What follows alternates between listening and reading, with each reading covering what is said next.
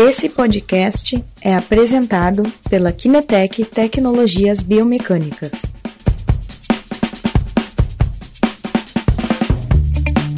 O Guilherme, né, ele criou uma tabela bem interativa, onde a gente vai fazer uma série de avaliações com o celular, né? Vamos filmar esse, esse salto desse, desse indivíduo e vamos jogar as informações dentro da tabela. E ela vai automaticamente trazer uma série de resultados.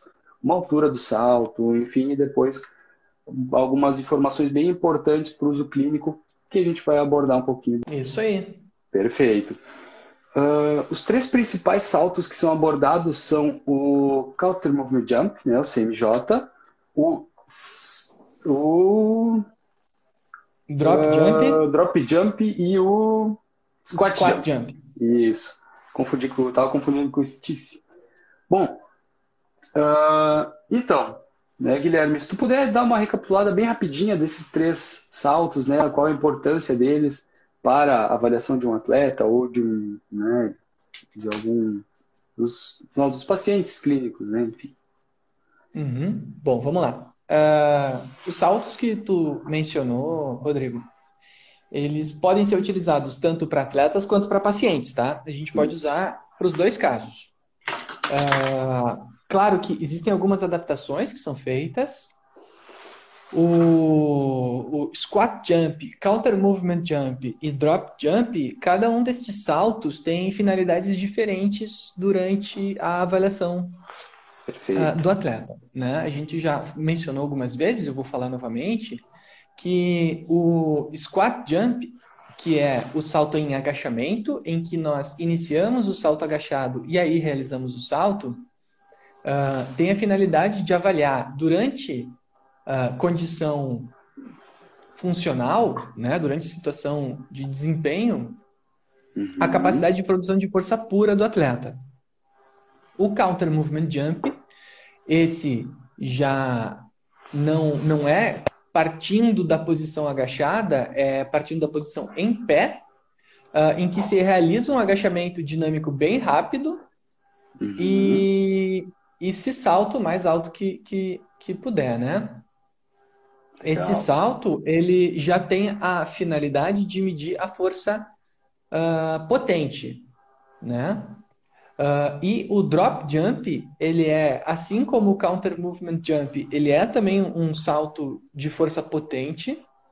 No entanto, por estar em condição de maior estresse, uh, se diz que ele é um salto que avalia também a força reativa e a capacidade de controle articular durante situações de mudança de direção, que causam um estresse articular muito alto.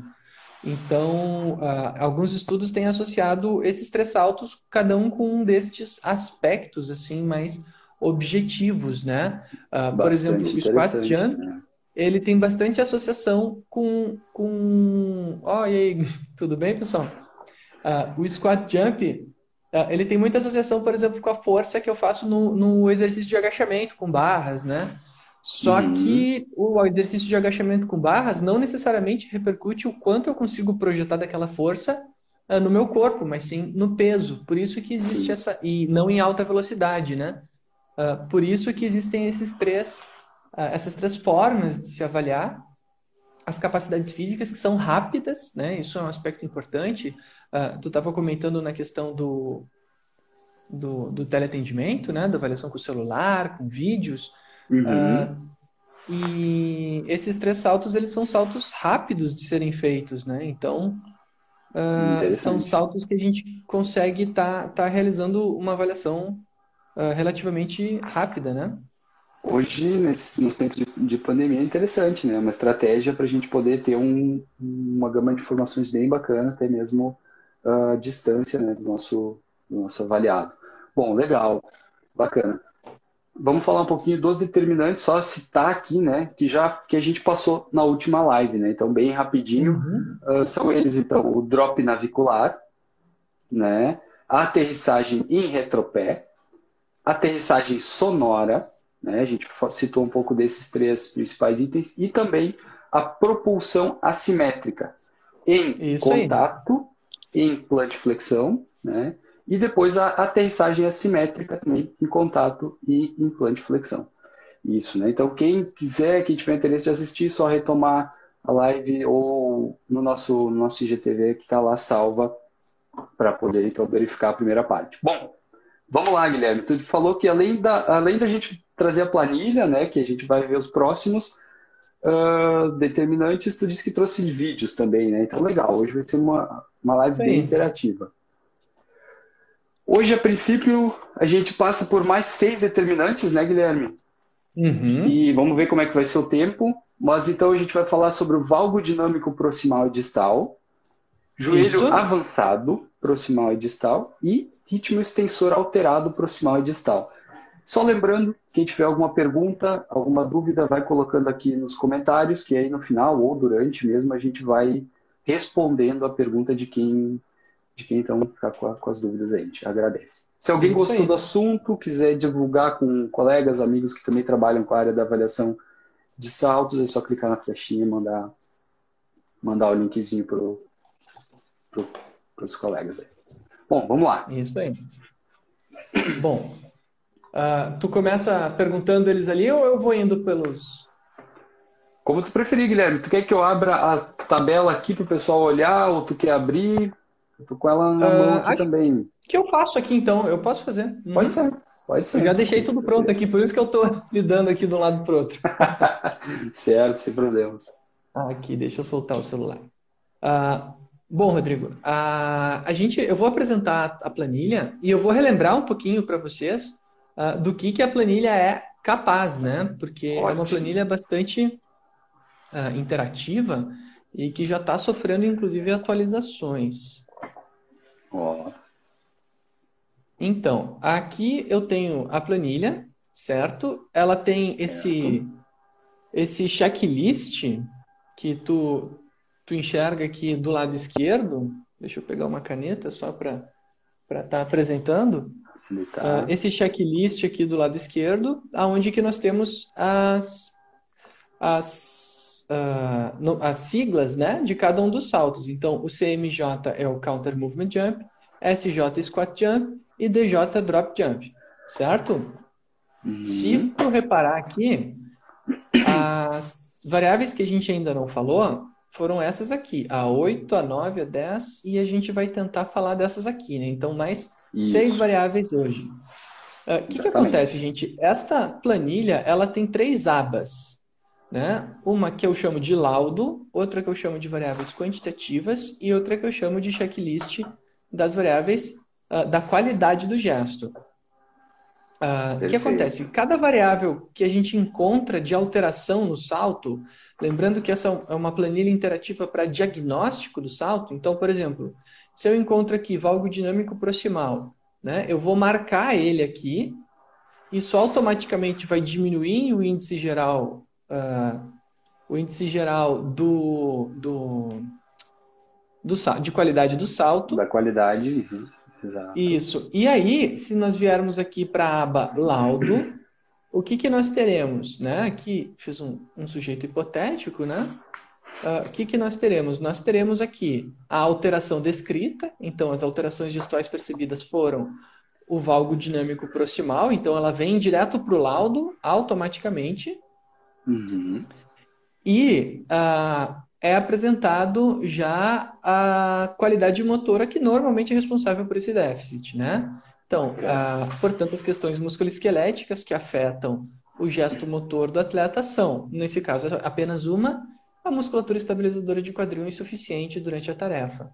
Né? Então, a gente tem que lembrar que esse é um dos produtos ah, que estão no, no portfólio da, da Kinetec, uh, um dos produtos que estão no, no portfólio da Kinetec, isso. E que ah, estão ali disponíveis para você pegar e já sair fazendo a, a sua avaliação.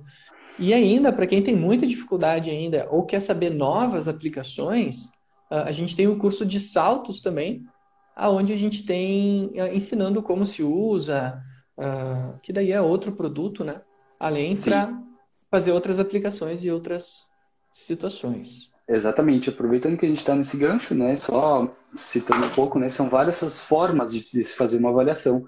Hoje a gente traz aqui uma forma né, como a gente falou desde lá do início, avaliando com o celular uma simples planilha. Uma simples não, uma grande planilha né, do Guilherme, que é fantástica. Hum. Além disso, então, tem outras formas né, de avaliar também, que são com os acelerômetros, né, com eletromiografia, aí com uma parte mais instrumentada, né, onde o nosso curso de saltos, que o Guilherme já citou, vai abordar todos esses temas. Então, é bem interessante, um curso bem completo para avaliar os saltos de, né, como a gente falou, da área esportiva, da área clínica, enfim. Clínica. É interessante. Isso aí, tem, tem bastante gente já usando, né? Uh, inclusive, eu tenho um cliente das consultorias que ele usa, inclusive, uhum. com pacientes neurológicos, né? Porque ele, ele trabalha com, com exercícios mais dinâmicos com esses pacientes. E eu vou prender aqui só o. Eita. Tua academia particular não... aí, Guilherme? Ah, eu tenho a minha aqui, né, cara? Eu treino também, né? Aqui. Bacana, legal. Pronto. Aí, olha só que beleza. Ótimo. Agora eu consigo usar as mãos e ao mesmo tempo mostrar o vídeo. olha só. Uh, ele usa inclusive com pacientes neurológicos, né? Então a gente vai começar aqui com um caso.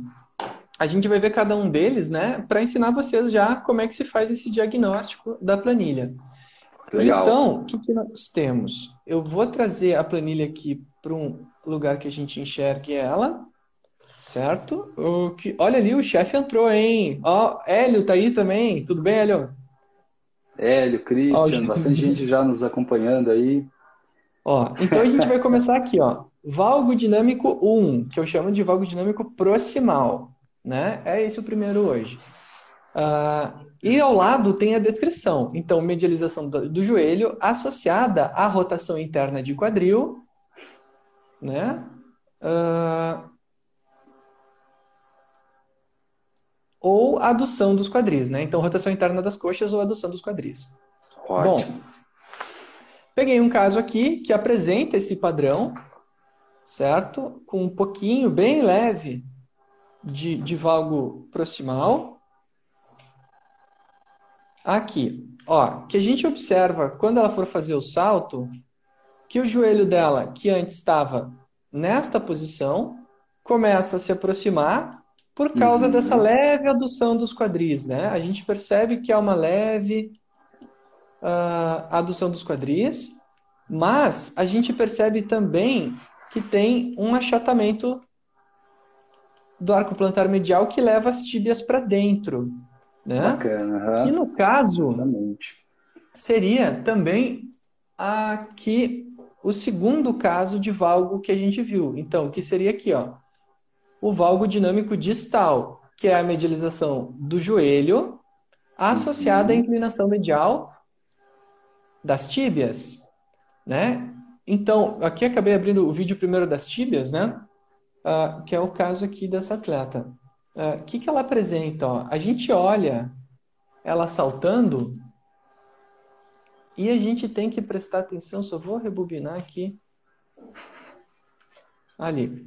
Ó, a gente tem que olhar o vídeo dela e prestar atenção nesse movimento de medialização aqui da tíbia, tá? Ó, tu enxerga que a tíbia aqui, ela, Sim. como se ela estivesse uh, afundando sobre os pés, né? Exatamente. Então, o que, que significa? Que a musculatura tibial e de estabilizadora de arco plantar não está suportando a sobrecarga da tarefa de salto e cede durante a tarefa. Tá? Foi bem difícil de achar um caso que tivesse especificamente esse valgo com a tíbia. Certo? Sim, sim. Ah, interessante, interessante. Então, esse Algo... seria um primeiro caso para a gente visualizar. Um detalhe bastante sutil muito difícil de, de, tu, de perceber, né? Então, bem interessante que a planilha, a planilha vai abordar e a gente acaba prestando Com bastante certeza. atenção no, no ponto. Agora, eu vou mostrar para vocês um caso de valgo bem proximal, tá? Esse cliente aqui, olha só, a gente vai olhar ele saltando, certo? Vou posicionar aqui. Olha só, o que, que a gente vai ver, ó? que os quadris dele fazem uma adução importante, né? Você enxerga que o quadril está bem para fora Sim. e agora ele vai começar a se aproximar.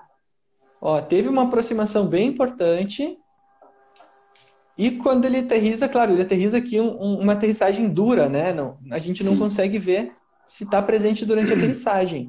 Mas eu gostei que a gente consegue ver direitinho que esse val rápido é até opa, rápido é até mais fácil de ver, né? Vamos botar ele de novo. Ó, cês, dá para enxergar? Eu não sei como é que é o frame eu, de tu olhando. Tá, eu, eu tô conseguindo enxergar bem, Guilherme. Tá, tá bem interessante. É? Não sei como é que tá pro pessoal. Tá. Se eu vou tentar botar em slow motion. Se quiser comentar também se tá, se tá conseguindo verificar ou não. Né, os achados. Eu vou botar em slow motion.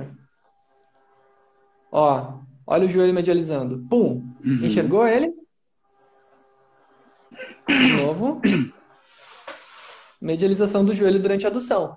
Então, nesses casos, o que, que a gente faz? A gente vem até a planilha né, e assinala que nós encontramos ou o valgo dinâmico proximal ou o valgo dinâmico distal. E dependendo do que nós marcarmos, né, aqui marquei os dois, nós teremos respostas diferentes na aba laudo. Que bacana. Né? Então, a, a musculatura estabilizadora insuficiente e a outra musculatura estabilizadora do tornozelo agora insuficiente, que é a outra que aparece aqui. Né? Então, cada uma uh, com as suas repercussões já. respectivas, né? já, sim, já mostradas. Sim. Bem, bem interessante, Guilherme, bem legal. E eu peguei um outro então, caso tá. que tem os dois. Mostra esse também? Pode ser, pode ser, por favor. Então vamos ver esse aqui. Eu consegui vamos achar um ver. caso que tem as duas coisas. Dá um play aqui. Vou mostrar em slow motion. Ali. Uau. Olha a medialização da tíbia. Uau. E olha a adução de quadril. Né? Então, esse é um caso bem evidente dos dois mecanismos presentes, né? Olha só. Olha, nossa, que bacana. Dá para ver bem direitinho, né, Rodrigão? Oh, uhum, exatamente, olha aí. Muito, muito, muito legal. E aí depois tu coloca esses dados na planilha e já pode sair trabalhando, trazendo esse, esse diagnóstico bem, bem completinho para, para o vai paciente. Vai sair também, além de tudo isso, vai sair o, a nota do salto. Se ela tiver, por exemplo, só esses dois, saiu aqui 8,24 se ela tiver só dois determinantes, se tiver mais, vai mudando. Vai baixando. Nota. Legal. Isso aí. Muito bom. Ok, o próximo agora é o joelho avançado, né? Aqui, achei. Isso aí. Obrigado. Eu estava justamente procurando aqui. Ó, joelho avançado. Uh, joelho avançado é o quê? Uh, vou aproximar aqui para vocês poderem ler. Joelho Sim. avançado, nós também temos dois: o joelho avançado proximal e o joelho avançado distal. O que, que acontece? Para mim não está aparecendo não agora, Guilherme. Está bem borradinho aí. Talvez se tu diminuir um pouco o zoom, vai voltar. Não sei para quem está nos assistindo, se estou conseguindo enxergar. Melhor assim? Ainda não. Acho que deve ser o problema da conexão, mas daqui a pouco talvez estabiliza. Tá. Uh, talvez se eu aumentar o, o, zoom, né? Vamos tentar aqui. Isso. Zoom. Aparece?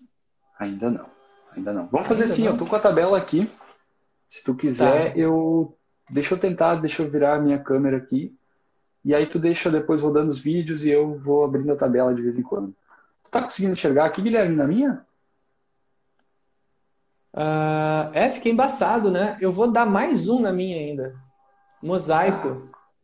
Que coisa, né? Essas coisas de conexão. Certo. Bom, vamos lá, vamos passando igual. Né? Bom, vamos lá. O uh, que, que nós temos aqui, tá? Joelho avançado 1 e joelho avançado 2. Botei quase o, o máximo de zoom aqui. Uhum. Uh, nessas duas uh, situações, nós estamos olhando o quê, tá? Buscando se o joelho passa da ponta do pé, aquela velha história, né? Que, que no agachamento era quase proibido, mas é que no salto isso influencia muito uh, na capacidade de, de amortecimento. Então, projeção excessiva do tronco à frente, associada à linha do joelho passando dos pés. Tá. tá? Como o zoom está muito alto, eu não consigo mostrar toda a descrição. Sim. O doutor e... acabou de, acabou de comentar aqui, Guilherme, que eu, na minha câmera, deu para enxergar. Então, Opa, maravilha. Um então, aí. vamos colocar a tua. Isso, eu vou virar um pouquinho depois tu já deixa pronto os saltos ali para a gente verificar. Não sei se tem vídeo desse Pode também. Deixar. Mas então aqui, ó, a gente está falando agora aqui de joelho avançado, né? Então a gente tem aqui, né, os itens, certo? Proximal e distal, enfim. E depois a descrição ali, que para mim também está um pouquinho cortado. Deixa eu só ajustar aqui né, onde a gente fala da projeção excessiva do tronco à frente associado à linha do joelho para passa excessivamente da linha do retro da linha do pé. E depois a flexão do quadril diminui associada à linha de joelho passa excessivamente a linha do pé. Bom, vamos ver o vídeo aí. Deixa eu voltar para cá. Né? Pode, pode tocar ficha aí então, no, no vídeo, Guilherme. Esse aqui eu encontrei um que tem o, o ritmo uh, alterado ali, né? Tem um joelho avançado certo. 1. Uh, ah, é muito pouco o avanço do joelho, mas a flexão do tronco é muito importante, né? Se tu reparar aqui, ó, ela está projetando o tronco muito à frente. Eu vou colocar em slow motion para a gente poder visualizar. Olha só que interessante. Olha como ela cai, cai, cai, cai, cai, cai, cai, não para de cair. E depois salta, né? E salta bem Sim. baixinho, né? Então, Sim. e depois na aterrissagem, aterriza de novo. Depois na aterrissagem, ela flexiona o tronco de novo. Vou botar em velocidade normal. Né? Parece que ela está se movendo em câmera lenta, mas essa é a velocidade normal do vídeo. Sim. Né? Então fica bem visível o que? Que quando ela vai saltar, há a flexão do tronco durante a tarefa, o que significa um déficit de estabilidade e controle dessa região de quadril uh, e de e postural lombar, tá? Que é o que a gente vai marcar aqui agora no, na nossa planilha. Uhum. Uh, tu tá com ela aberta aí, né? Tô com ela aberta aqui, sim. Deixa Maravilha. Então, Deixa marca isso aí, marca aqui. aí. E mostra pra galera. Correto aqui. Marca o joelho avançado proximal. Proximal. Aqui. Deixa eu virar a câmera aqui. Bom, temos aqui então, deixa eu dar um zoom um pouquinho aqui. Aqui a gente tem o laudo aqui trazendo a alteração. Tu consegue enxergar, Guilherme, na minha, na minha tela? Eu, eu não consigo, mas eu, eu tenho no meu, eu consigo ler. O que, que acontece? Tá. É, o, o resultado que vai aparecer na planilha é déficit de recrutamento da musculatura extensora de quadril e estabilizadora de tronco. Então, uh, a gente já sabe que quando alguém apresenta esse padrão de movimento aqui, né, uh, a gente tem que ter agora um incentivo ao controle motor, ao exercício proprioceptivo para a manutenção da curvatura lombar, a gente vai falar sobre isso depois, para que não haja saqueada exagerada do tronco e não haja essa flexão exagerada do quadril também. Tá? Ela está tendo flexão do quadril, está tendo controle lombar inadequado. Então, aqui a gente já consegue direcionar né, o treinamento de uma forma muito precisa uh, na direção dos exercícios para controlar esse tipo de, de padrão de, de movimento. Tá? Legal, legal. Agora dá pra, eu vou visualizar pegar... bastante, muito legal. Isso aí. Uh, eu vou pegar agora o outro caso. Eita, caiu aqui. Ok. Só um minutinho. O tripé Já caiu. Tô... o próximo caso vai aqui. ser o joelho avançado 2, né? Isso. Aqui, esse é interessante. Esse é interessante. Cara, esse aqui é um atleta de vôlei. E ele aterrissa que nem os atletas de vôlei fazem. Esse aí tu deve conhecer o jeito dele saltar. Porque o que, que ele acontece? Ele acha que tem uma rede na frente dele, entendeu?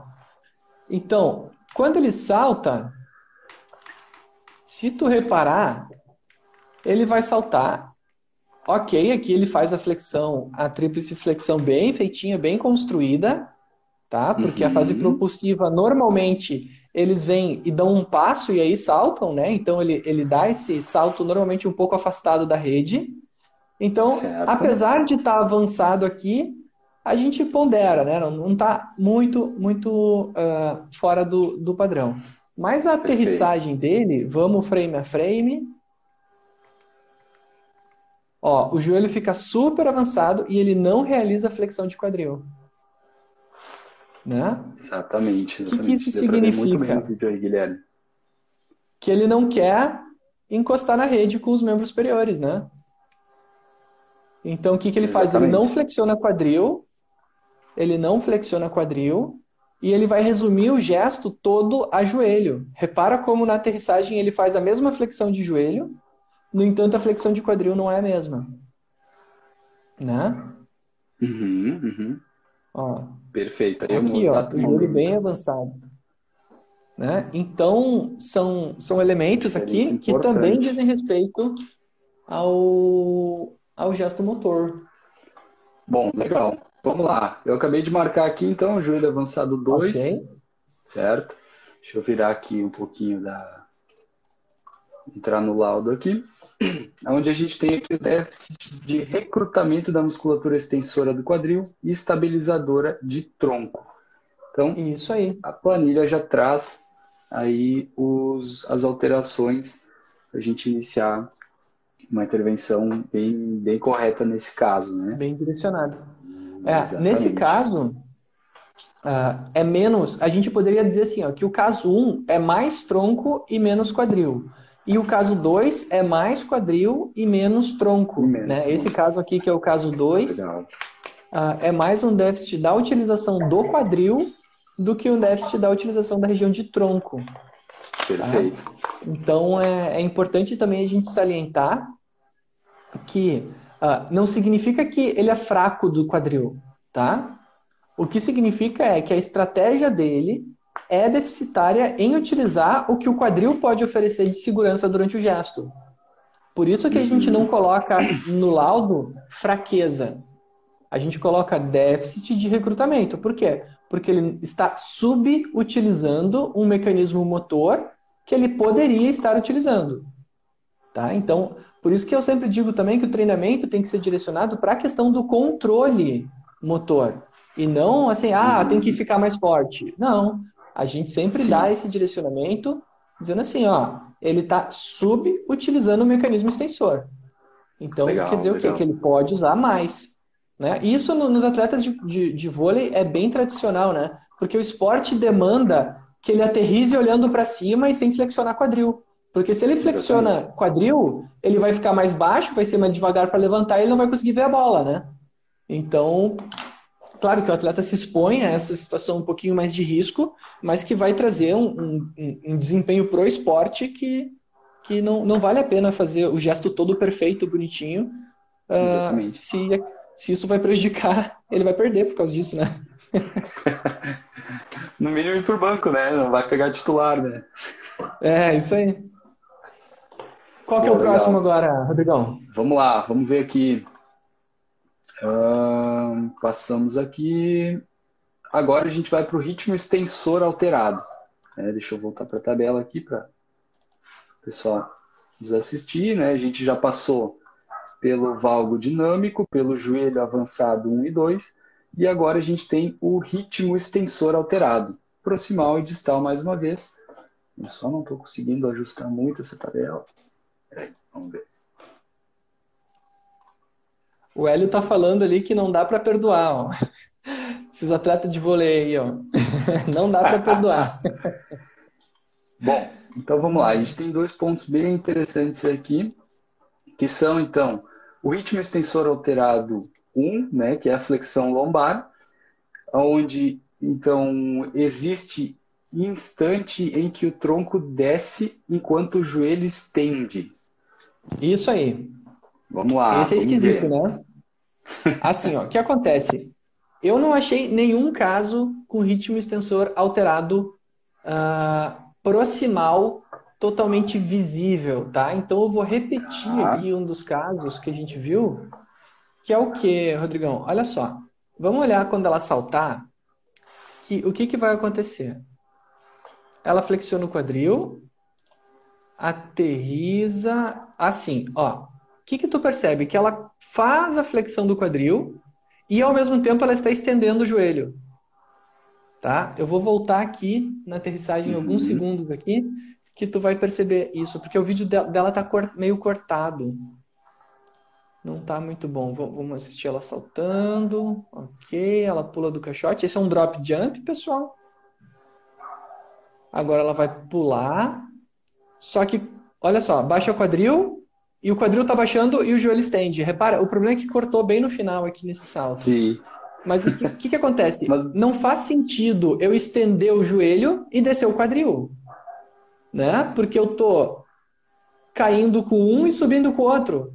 Né? Então, assim, ó, vamos usar aqui, ó. Eu tenho uma uh, um, um brinquedinho aqui que talvez possa ajudar. Vamos ver aqui se isso vai ajudar. Essa aqui, ó, eu chamo ela de a Barbie biomecânica. Tá? a nossa ba querida Barbie biomecânica, tá aqui ela. A Barbie Aí, biomecânica, o que, que ela faz? Ó, ela vai saltar, tá? Durante a aterrissagem, o que, que acontece? A gente deve fazer a flexão de joelho e quadril simultânea né? Uhum. E quando a gente vai aterrissar, ok, aterrissamos, flexão simultânea e depois extensão simultânea. O que, que ela fez durante o salto? Ela fez a flexão e aí ela começou a estender o joelho, só que ela continuou fazendo flexão do, do tronco. Entendeu? Então ela começou Perfeito. a subir, o quadril dela começou a subir aqui, o quadril dela começa a subir, enquanto o tronco começa a descer. Então, o que nós temos aqui, nesse caso, com a barba biomecânica, seria. Certo. O joelho estende e o quadril desce. Né? Deu para enxergar aí com a barba biomecânica? Sim, deu para enxergar. Eu, eu consegui enxergar muito bem, Guilherme. Só deu, deu uma travadinha agora, mas no final, mas deu para entender muito bem o caso, né? Entendi. O vídeo também ah, mostra ali no laudo qual é o resultado disso, Rodrigão. Bom, vamos lá. Marquei aqui o ritmo extensor alterado. Vamos número pular. Um, né? Isso, número 1. Um. Só ver se eu marquei o 1 aqui certinho. Isso. Bom, aqui. Então, dentro do laudo aqui, a gente encontra que as questões musculoesqueléticas que provavelmente afetam o gesto motor do atleta são baixa coordenação da musculatura estabilizadora do tronco. Então já traz Perfeito. mais uma vez. Então, o que, que explica esse movimento? De... Exatamente. O que explica esse movimento é a baixa coordenação da musculatura estabilizadora de tronco, né? Então a gente consegue já ter esse resultado uh, aí disponível. E legal, qual que é o legal. próximo agora, Rodrigão? Bom, finalizando essa parte aqui do ritmo extensor alterado, a parte distal agora, a gente fala da, não sei se vai dar para enxergar muito bem, da flexão de quadril. Existe instante em que o tronco desce enquanto o joelho estende. Vamos lá. Vamos lá. E Aí. Perfeito, ela faz exatamente, ó. Ó, fica olhando os joelhos dela, tá? O joelho vai começar a estender e o quadril vai descer ao invés de subir. Ó, tá vendo que o joelho dela começou a estender? Sim. O que que tá acontecendo com, com o, o tronco? Tá descendo. Então ela tá estendendo o joelho e o tronco tá caindo ao invés de subir.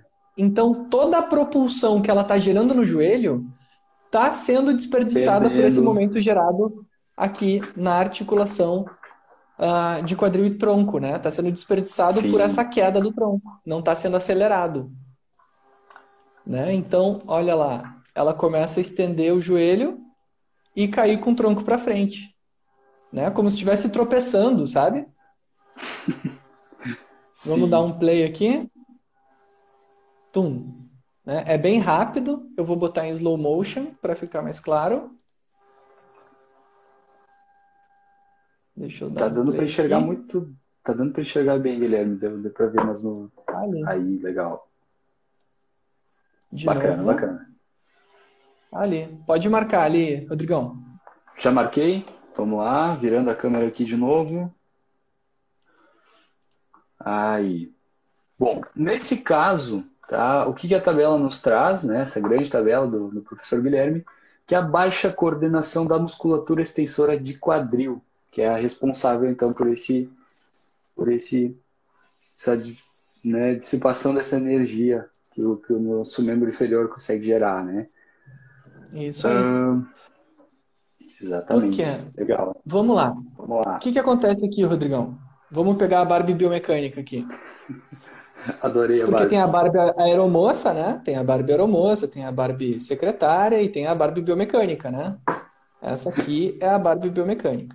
Olha só, Rodrigo, o que, que acontece? Vamos imaginar aqui que a Barbie biomecânica vai realizar o salto.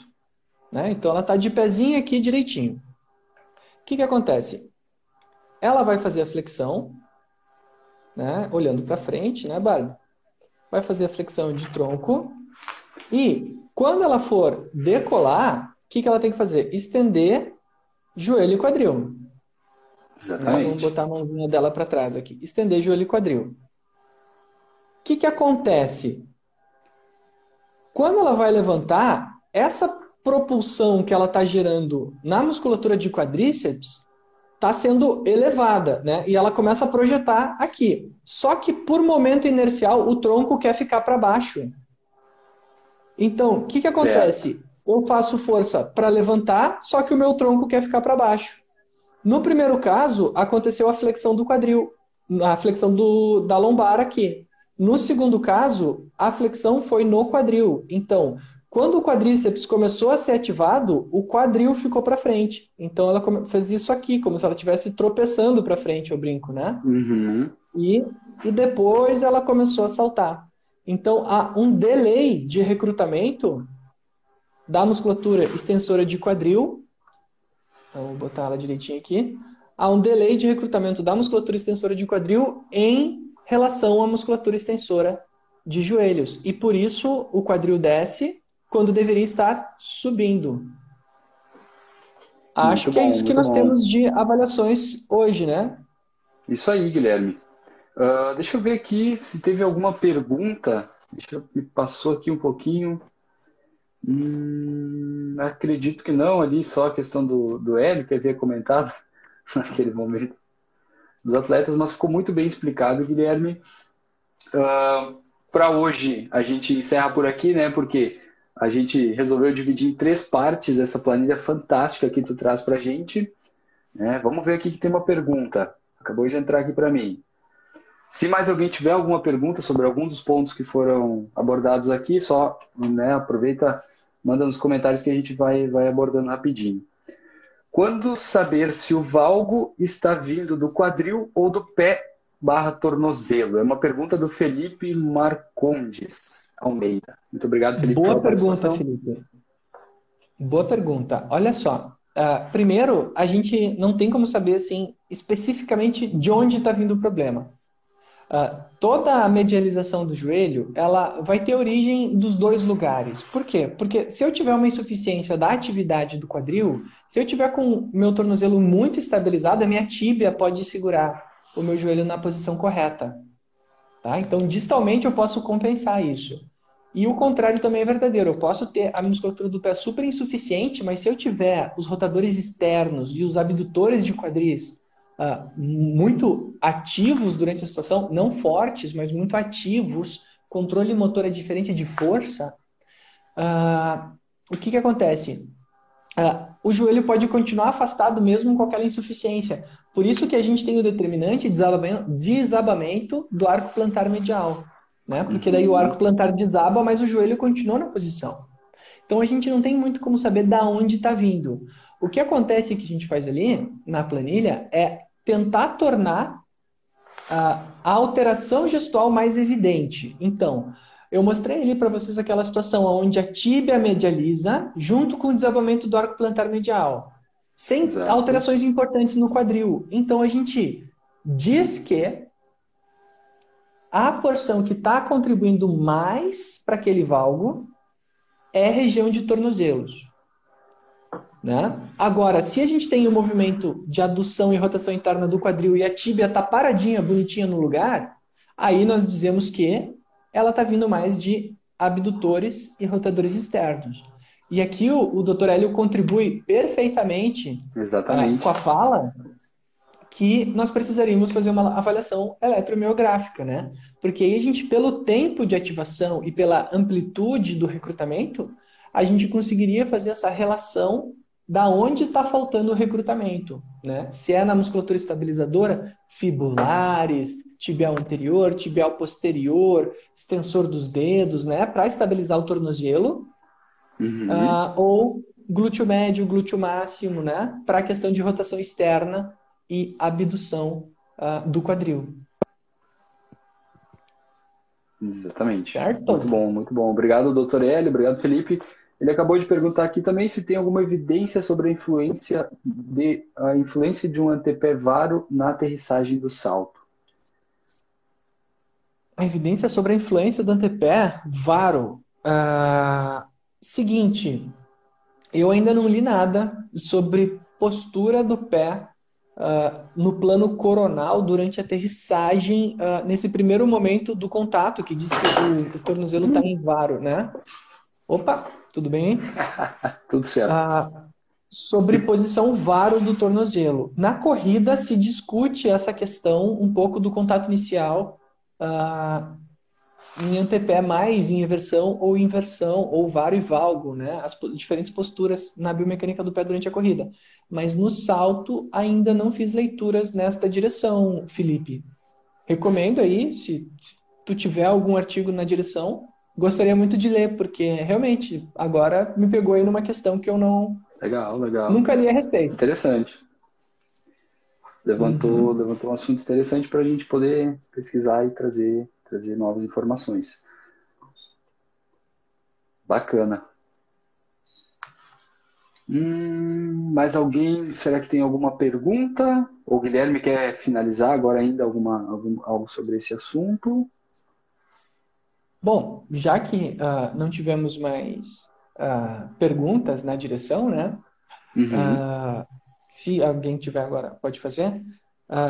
fica a mensagem, gente, que, que a gente pode sim transformar a avaliação do movimento de uma forma mais quantitativa para trazer repetitividade e reprodutibilidade, certo? Isso é uma, é uma das nossas missões hoje aqui uh, nossas, né, da Kinetec uh, e eu. Uh, então, é possível fazer isso. Além disso, fica a mensagem também de que nem sempre as alterações gestuais são força, né? Ah, tá faltando. Não é. Às vezes é só uma questão de controle motor para a execução da tarefa. Né? Isso a gente já discutiu em outras lives, mas eu gosto bastante de repetir que, inclusive, a minha planilha está nessa direção. E quem quiser acessar ela, é só entrar na, no site da Kinetec e buscar os materiais uh, para tentar ali fazer as suas avaliações. E olha ali o Ricardo ali, ó, mandando um alô. Alô para você também. Bom, uh, legal, Guilherme. A gente agradece né, a, a, tua participação sempre, trazendo esse conteúdo muito rico, né, muito, muito importante para todos nós, até né, para nós Kinetec, como também para todos que estão aí nos assistindo. Uh, só para a gente complementar, então, deixa eu virar aqui mais uma vez a tabela, entendeu? Uma mexida no celular. Semana que vem nós vamos ter um convidado, né, trazendo alguns casos clínicos, e depois, no dia 27, a gente finaliza essa tabela com os últimos determinantes, que são aqui o desequilíbrio pélvico, desequilíbrio de tronco, hiperextensão lombar, retificação lombar e o white cervical. Então tem bastante coisa para a gente verificar ainda, né? Que vai ficar para a próxima live, para a parte 3 dessa tabela incrível. Quem quiser né, uh, ter essa tabela à disposição, pode entrar em contato com a gente ou ir lá no Instagram, lá no, na bio, tem o link com as, uh, com, com, com as informações para receber a tabela. E também lá tem informações sobre os cursos, sobre os equipamentos, e nós estamos sempre à disposição. Qualquer dúvida, manda um direct que a gente vai estar respondendo por aqui também, tá bom? Uh, uh, Rodrigo, vieram é... duas perguntas. Quer que eu responda ali? Eu ia mesmo pedir, como é que tu tá de tempo, Guilherme? Eu vi que entrou mais perguntas. Vamos lá, vamos, embora. Vamos embora. Tô aqui para isso. Uh, olha só, então, a Priscila perguntou: qual a diferença na avaliação na aterrissagem unipodal e bipodal?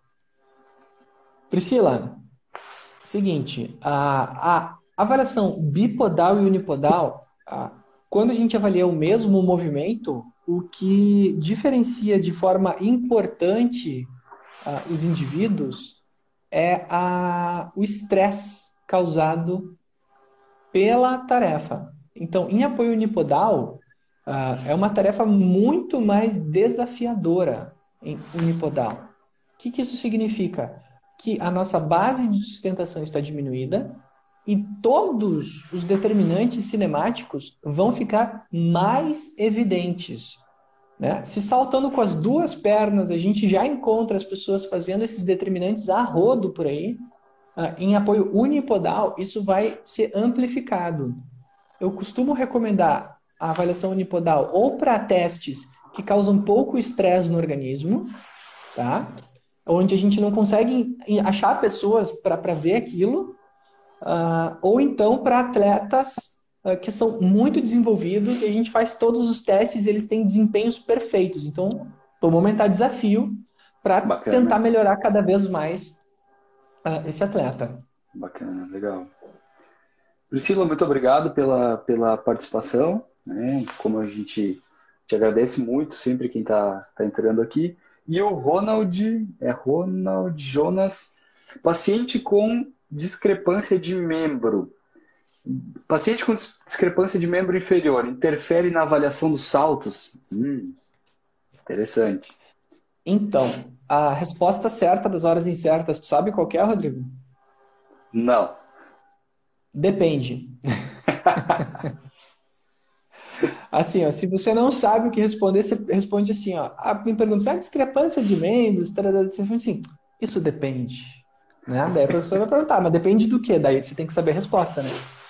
Ah, assim, ó, ah, depende do quão discrepantes são esses membros, né? Ah, discrepâncias de 1, 2, até 5 centímetros, cara, às vezes não aparecem, tá? Ah, então, ah, sim, podem afetar o resultado, mas mesmo com discrepância de membros, se o atleta tiver bom controle motor, uh, é possível que não hajam uh, determinantes evidentes. Eu tô online ainda? Sim. Tá. Deu para te ouvir muito bem. Só o vídeo que deu uma congelada, mas deu para ouvir muito bem o que tu, que tu tava colocando, Guilherme. Ótimo. Então é mais ou menos isso, né? Porque assim, ó, mesmo tendo os membros super diferentes, eu posso ter um excelente controle motor. Então aquilo, a abordagem é a mesma, né? Claro que Sim. vai ser mais desafiador para uma pessoa que tem uma perna um tamanho diferente do outro. Então os determinantes podem ser mais frequentes em pessoas com discrepância de membros do que pessoas mais simétricas. Agora a abordagem é a mesma, né, Rodrigo? Sim, sim, legal, bacana. Muito obrigado, Ronald. Né? Espero que a gente tenha conseguido, Guilherme tenha conseguido responder. Teve mais uma pergunta aqui do Rico Silveiro. Existe aterrissagem ideal ou correta para quem tem o tornozelo artrodesado? Grande, Ricardo. Olha só, uh, se existe aterrissagem ideal para quem tem o joelho artro artrodesado. Assim, uh, na verdade, o que acontece é que como a articulação está bloqueada Uh, esse pé, a gente não deve pisar ele uh, em antepé. Né? A gente não vai fazer aterrissagem tradicional com esse pé, porque se a gente fizer forçar esse tipo de aterrissagem, a gente vai forçar o movimento de dorsiflante e flexão do tornozelo. Né? Então, uma perna vai aterrissar chapada, só que isso vai ter uma propagação de impacto maior. Logo, portanto, então, a perna saudável uh, vai ter que sustentar toda a sobrecarga, ou boa parte dela. Né? Então, o que, que a gente diz? Que quando a gente tem uma discrepância de membros causada por algum tipo de limitação, daí a gente tem no teu caso que é ortopédico, uh, né, que uh, conheço a história do Ricardo, né, tem, teve um, um, problema que ele teve que fazer uma cirurgia no tornozelo e, e, e teve e, e, o tornozelo dele perdeu mobilidade de, de, uma forma muito de uma forma muito significativa. O uhum. uh, que, que é o ideal? É desenvolver força nas outras camadas. Então, por exemplo, se o meu tornozelo é insuficiente, eu tenho que ter quadríceps e glúteos muito fortes para sustentar essa carga e isso não me prejudicar de forma global, né? Por quê? Porque aqui vai além do controle motor. Porque além do bom controle motor para um salto saudável, Sim. eu tenho que ter estruturas muito potentes e muito fortes para exercer a função daquela estrutura que é insuficiente, mas insuficiente por razões externas. Né? Legal. Então aqui, aqui é, um, é, um, é um ponto uh, importante de ser levantado. Né? Então, além do, do, do, do esporte tradicional, o, o, o, reforço dessas musculaturas ele é fundamental uh, ah, para gerar isso. E o treino de saltos, o treino de agachamentos aqui entra como um elemento bastante uh, importante. Importante para suprir, suprir a necessidade. Legal. Isso Obrigado, Uh, é Rico, né? Tava ali. Rick, Ricardo. Rick, Ricardo. Ricardo, muito obrigado pela participação. Bom, por, por enquanto não temos mais perguntas, né, Guilherme? Então eu vou novamente né, te agradecendo por ter trago esse conteúdo muito bacana para a live. Olha aí, entrou mais uma. Que dá mais, que dá mais. Vamos lá.